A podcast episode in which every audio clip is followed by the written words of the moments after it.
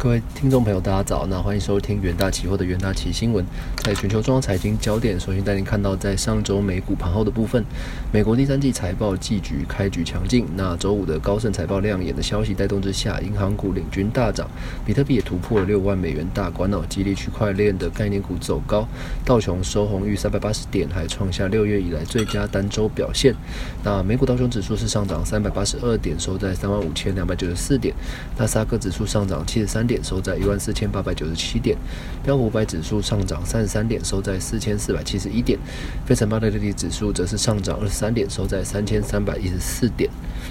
那白宫周五宣布，十一月八日起取消对于这个已完整接种疫苗的外国旅客限制，那包含在陆呃陆路这个边境和这个航空旅行。此消息也提振这个未来几个月的旅游业。但这个航空燃料需求上升的预期，有仍然是加剧了这个供应短缺的可能。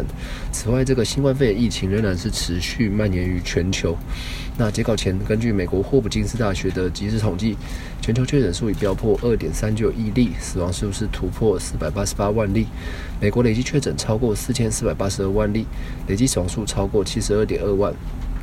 那印度累计确诊超过三千四百零三万例，巴西累计确诊。两千一百六十一万例，而再看到这个香港港股的部部分哦。呃，上周五的这个香港恒生指数是上涨四百零八点，收在两万五千三百一十八点。那恒生指数受到这个四日的这个美股走高的提振，开高逾两百点哦。那但随后这个遭逢卖压，高档卖压侵袭，旗下一度走弱翻黑哦。所幸随着这个低阶买盘进驻，恒生期指数哦再度弹升翻红。中信里昂这个发布报告表示，预期腾讯第三季业绩疲软。那但第四季起，随着这个新游戏与双十一的网购节来的到来哦，那收入成长将有所改善。重申买入评级及这个目标价七百八十元不变。那恒生期在长假后也借由这个汽车股支撑再度翻红，但接近上档处仍有这个压力。另外也可以留意这个恒生科技期货的介入机会。那再看到国际新闻的部分。根据欧洲汽车制造商协会哦，在周五公布的最新数据显示，由于目前晶片短缺问题，欧盟九月份这个乘呃乘用车的这个新车注册量是大幅的下下滑。那 ACEA 的在报告表在报告中表示哦。九月这个欧盟新车注册量是较去年同期是下跌百分之二十三，至这个七百呃七十一万八千五百九十八辆。那欧盟的主要市场包含像是在西班牙、法国、意大利和德国，都报告了这个汽车销售量大幅下降。报告中也指出，我汽车销量下跌的主要原因是由于这个持续的这个晶片短缺，导致汽车供不应求。那不过报告中也显示哦，在今年前九个月当中，整体欧盟的新车注册量是年增百分之六点六，达到七百五十万辆。那他们的数据也显示，如果欧盟加上英国和欧洲自由贸易协会的成员国，则该区九月的新车数量将年减百分之二十五点二。而汽车产业分析机构的这个市场分析。在一份报告中也指出，虽然说这个欧洲地区的新冠肺炎疫情还没有告一段落，然而在车用晶片短缺才是汽呃汽车业界所面临的最大问题。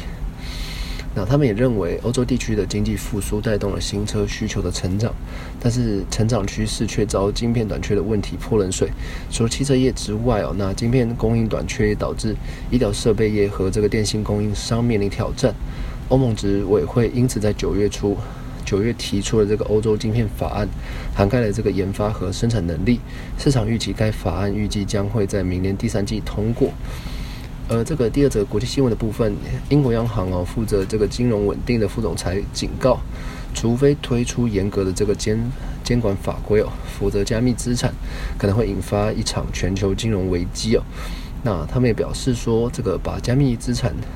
的这个市场的成长率与两千零八年刺激。的抵押进行比较，那加密货币由五年前的一百六十亿美元增长到现在的二点三兆美元，速度是更胜当年一点二兆美元的刺激房贷市场。那他指出，当这个金融体系中的某些事物成长非常快，那并且在这个很大的程度上是不受监管的，那金融稳定当局哦必须有所警觉。那不过，政府和这个监管机构必须小心，不要仅仅因为这个方法创新就反应过度，将其归类为危险。那他指出，加密呃加密技术为这个金融服务提供了这个彻底改善的改进的这个前景。那以这个两两个最大的加密货币比特币和这个以太币为例啊，两者都是在今年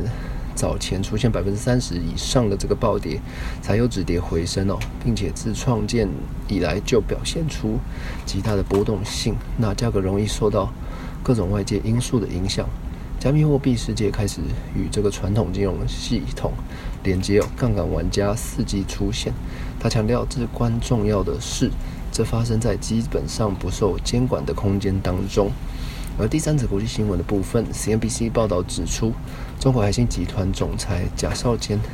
近期受访时表示，在全球贸易没有出没有爆出严重的争端之下，晶片缺货的问题可望在二至三年来获得解决。那 全球晶片荒加剧。所带来的影响扩及各各行各业，那从汽车到消费电子产品，许多产业都在积极的应对缺货的压力。那导致晶片短缺的原因哦，除了这个全球疫情爆发导致消费电子产品的需求激增之外，美洲贸易战开打之后，企业企业为避免贸易战风险而大量囤货，也是主要主原因之一。海信集团总裁他们也接受 CNBC。访问时也表示，如果国与国之间的贸易没有出现什么重大的问题，晶片短缺将可能会在二到三年内来做一个解决。但若全球贸易和经济的制裁仍然是不间断，晶片荒哦何时能结束将难以估计。那接下来就进入三分钟听股期的单元。首先，我们看到第一个股期标的智源，智源第三季受惠晶圆代工产能供不应求，因而带动涨价效应，加上 NRE 的接案续强啊，因此就营收达到八点三九亿元，是创新高。那月成长是百分之十四点八四，那年成长也也有这个百分之六七点六五，推升第三季营收达二十二点一八亿元，季成长。百分之三一点三九，大幅超越先前公司的猜测。市场预估至元二零二一年的营呃年营收，渴望年成长三成。二零二二年在这个新案进入产进入量产的比例，预计超过七成。那营运表现将更胜于今年。预计这个十月二十六日的资源法说会将释出更明确的营运展望。那这边期货周五开高走高，中场更以涨停来做收。那第二个股期标的关注到广宇，广宇旗下马来西亚厂接获不少转单客户，涵盖加密货币与这个或这个三 C 类的产品，九月营收达到二十八点一三亿元，那年增长百分之五十四点八一，那累计前三季营收一百六十九亿一百六十九点一七亿元，年增长百分之十二点二，广宇在车用领域效益展现。在线速新增二至三个新客户，而红海这个 A I H 平台持续做大，广宇更是这个负责相关线速的供应。随着这个红海科技 科技日即将到来哦，市场关注红海集团展现电动车发展，连带这个广宇期货向上表现，周五是大涨百分之六点五八，除了收复前两日跌幅，我更向上突破来逼近七月的高档区间。那第三个主题标的，我们关注到红海，十月十八日即将登场的红海科技日，预计将展出红海 AI 区的平台所打造的三款电动车，而红海也率先在网络平台试出一分钟的电动车影片。中国限电加深全球 E S G 的投资题材。美系外资报告表示，哦，代工厂 E N S 进入了门槛，将以 E S G 而提升哦。而对于 E S 大厂红海创造更好的这个竞争环境，加上红海切入电动车的产业，有望在 E S G 领域发挥。那市场关注红海科技日的成果，红海期货呈现买气增温了，周五是上涨百分之三点二七。投资人呢都可以留意相关的股期标的。以上呢就是今天元大呃今天的重点新闻整理。也谢谢各位收听，我们明天元大奇新闻再见。